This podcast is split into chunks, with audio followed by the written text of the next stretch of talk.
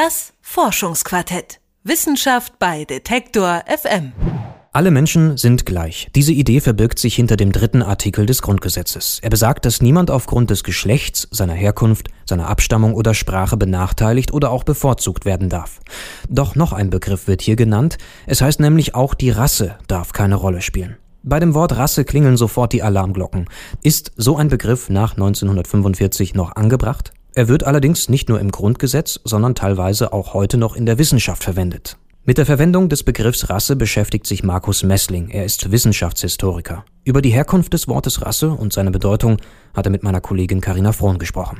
In Deutschland ist das Wort Rasse durch den Holocaust an den Juden zum Unwort geworden. Fällt es ausnahmsweise doch einmal, wird es automatisch in Anführungszeichen gesetzt. Autoren versuchen sich hier zu distanzieren. Aber nicht nur das eigene Einfühlungsvermögen sollte uns sagen, dass es falsch ist, bei einer Menschengruppe von einer Rasse zu sprechen, sondern auch eine Sprachregelung der UNESCO spricht sich klar dagegen aus. Die UNESCO hat 1950 gefordert, den Ausdruck Rasse ausnahmslos durch Ethnie oder Ethnizität zu ersetzen. Also der Begriff ist in Deutschland natürlich nach und nach verbannt worden. Allerdings machen wir heute manchmal auch den Fehler zu glauben, er sei praktisch nach 45 wie in einem Schnitt aus unserer Sprache und auch aus unserem Denken getilgt worden. Das ist mitnichten so. Sagt Markus Messling. Der stellvertretende Direktor des Zentrum Mark Bloch beschäftigt sich seit Jahren mit dem Begriff der Rasse und seiner Verbreitung. Als Wissenschaftshistoriker schaut er sich dabei vor allem die Verwendung des Wortes in den Geisteswissenschaften an. Dennoch weiß er auch, dass vor allem in der Medizin, der Anthropologie und der Humangenetik das Wort Rasse auch nach 1950 noch einen Platz hatte. Natürlich zum Teil auch die gleichen Protagonisten, die unter den Nazis rassentheoretische Forschung oder Arbeiten gemacht haben oder auch eben schlimme Forschung an Menschen und so weiter gemacht haben, dass die ja oft nach 45 als Mediziner, als Anthropologen, auch in anderen Disziplinen, auch in der Geografie zum Beispiel, weitergearbeitet haben, zum Teil auch als angesehene Professoren oder Ärzte an deutschen Universitäten und diesen Begriff durchaus weiter benutzt haben. Ein Beispiel dafür ist Karl Saller. Der Arzt und Anthropologe schrieb noch bis in die 60er Arbeiten über die Rasse. Im Nationalsozialismus wurde allerdings sein Begriff von Rasse als zu weich angesehen. Auch im Dirke Weltatlas aus den 70er Jahren gibt es noch eine Weltkarte der Rasse. Dass der Begriff also wirklich vermieden und abgelehnt wird, ist ein viel jüngeres Phänomen, als man zunächst denkt. Jedenfalls ist es so, dass in den Post-Colonial Studies zum Beispiel zum Teil oder auch in den Black Atlantic Studies, also in den Arbeiten, die sich mit der Sklaverei und der Geschichte der Sklaverei beschäftigen, ist dieser Begriff durchaus nicht ganz getilgt und hat eine etwas anders politisch gelagerte Bedeutung, ist aus meiner Sicht aber nicht unbedingt deswegen weniger problematisch.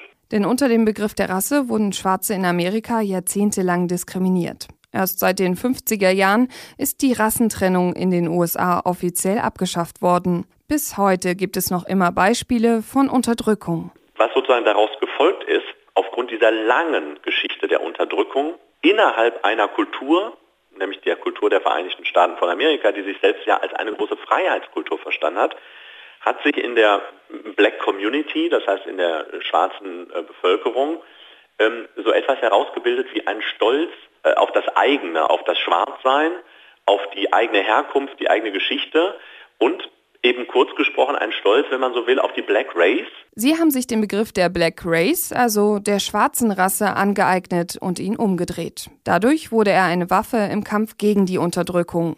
Deshalb ist es bis heute problematisch, in den USA zu sagen, dass der Begriff der Rasse nur ein Konstrukt ist und dieser Gedanke falsch. Weil die dann äh, zum Teil auch als Theoretiker sagen würden, Vorsicht, liebe Leute, Erst habt ihr uns unter diesem Begriff diskriminiert und dann haben wir ihn sozusagen für uns im politischen Kampf gewendet und er hat uns Freiheit gebracht. Und jetzt wollt ihr ihn uns wegnehmen, indem ihr uns erklärt, er sei sozusagen ein Begriff der Diskriminierung. Hier ist also die Diskussionsgrundlage eine ganz andere. Wer in diesem Gebiet forscht, muss sich darauf gefasst machen, täglich mit dem Begriff der Rasse konfrontiert zu sein. Aber das heißt, der Begriff ist nicht ganz verschwunden. Ähm, er existiert durchaus noch, wabert noch durch die Wissenschaften. Aber es ist richtig, dass wir ihn heute in Deutschland in den Geistes- und auch in den äh, Naturwissenschaften, das heißt auch in der Genetik zum Beispiel, eigentlich als untauglichen Begriff längst disqualifiziert haben. Denn der Rassenbegriff hat schon immer, egal in welchen Kontexten, dieselbe Funktion gehabt. Er dient der Unterscheidung und Abgrenzung von Menschen. Also der Begriff der Rasse ist ja zum Teil benutzt worden als eine vermeintlich klare Kategorie, mit der man Menschengruppen klassifizieren, typologisieren und differenzieren kann. Das war zum Beispiel zur Zeit der Aufklärung der Fall. Dort wurden Menschen nach äußeren Eigenschaften klassifiziert. Dabei wurde aber eher grob eingeteilt, wie zum Beispiel in die weiße, die gelbe, rote und die schwarze Rasse. Doch der Begriff an sich ist noch sehr viel älter und wurde auch schon früher benutzt. Seine giftige Bedeutung zeigte sich das erste Mal deutlich im Jahr 1492 in Europa. Es war das Jahr der Reconquista und der Eroberung Lateinamerikas. Weil um dieses Jahr rum Europa sozusagen den großen übermächtigen Feind nämlich die islamische Herrschaft über Teile Europas in Spanien durch den Sieg bei Granada dann endgültig sozusagen vom europäischen Kontinent verbannt. Und jetzt tritt aber mit diesem Siegeszug des spanischen Katholizismus tritt im Grunde so eine Art Verunsicherung auf, in der man sich fragt, was ist eigentlich mit den Leuten, die bleiben? Also was ist mit Kindern aus sogenannten maurischen, also arabisch-islamischen Familien? Was ist mit vor allen Dingen auch den Juden im Land? Erklärt Messling. Die Spanier trauten vor allem den Juden nicht. Deshalb beschlossen sie in der Statute, genannt Pisa de Sangre, also über die Blutsreinheit, dass ein Spanier nur jemand sein kann, der reines Blut in sich trägt. Für sie haben die Juden nicht dazu gehört.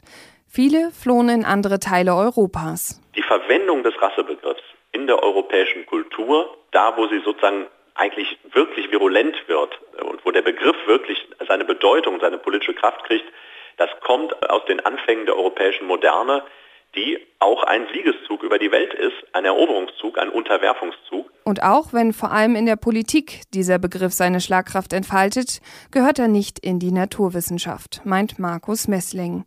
Denn einen neutralen Rassenbegriff gibt es nicht, egal zu welchem Zeitpunkt man in die Geschichte schaut. Diese Vorstellung sozusagen der reinen äh, Genetik, der reinen Abstammung, das ist wirklich eine Obsession, die mehr zu tun hat mit politischen und kulturellen Hintergründen als mit wissenschaftlichen äh, Fragestellungen. Sprache ist ein Ausdruck des Denkens, erklärt Messling. Deshalb ist das Wort Rasse auch so untrennbar mit Rassismus verbunden. Doch nur weil jemand den Begriff Rasse nicht verwendet, kann er dennoch jemand anderen diskriminieren. Das reine Verbieten dieses Begriffs klärt überhaupt nicht das Problem, weil er a. eine historische Realität ist, unter der unendlich viele Opfer zu beklagen sind, insbesondere auch äh, unter europäischer Dominanz natürlich, also im Imperialismus, im nationalsozialistischen Rassenbahn.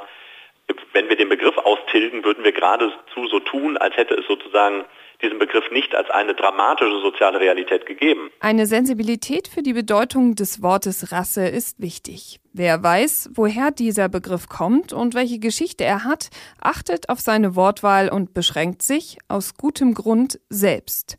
Auch ohne, dass es eine Sprachregelung wie die der UNESCO von 1950 braucht. Und ich persönlich denke, dass wir den Begriff sozusagen nur da auf jeden Fall verbannen sollten, wo wir selber über diese Felder sprechen. Also das heißt über ethnische Gruppen, über gesellschaftliche Gruppen, über Communities und so weiter.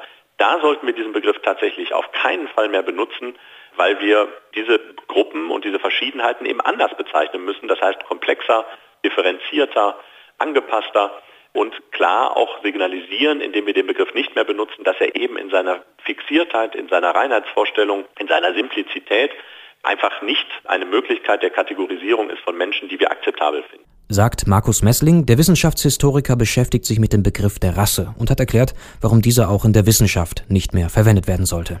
Das Forschungsquartett. Wissenschaft bei Detektor FM.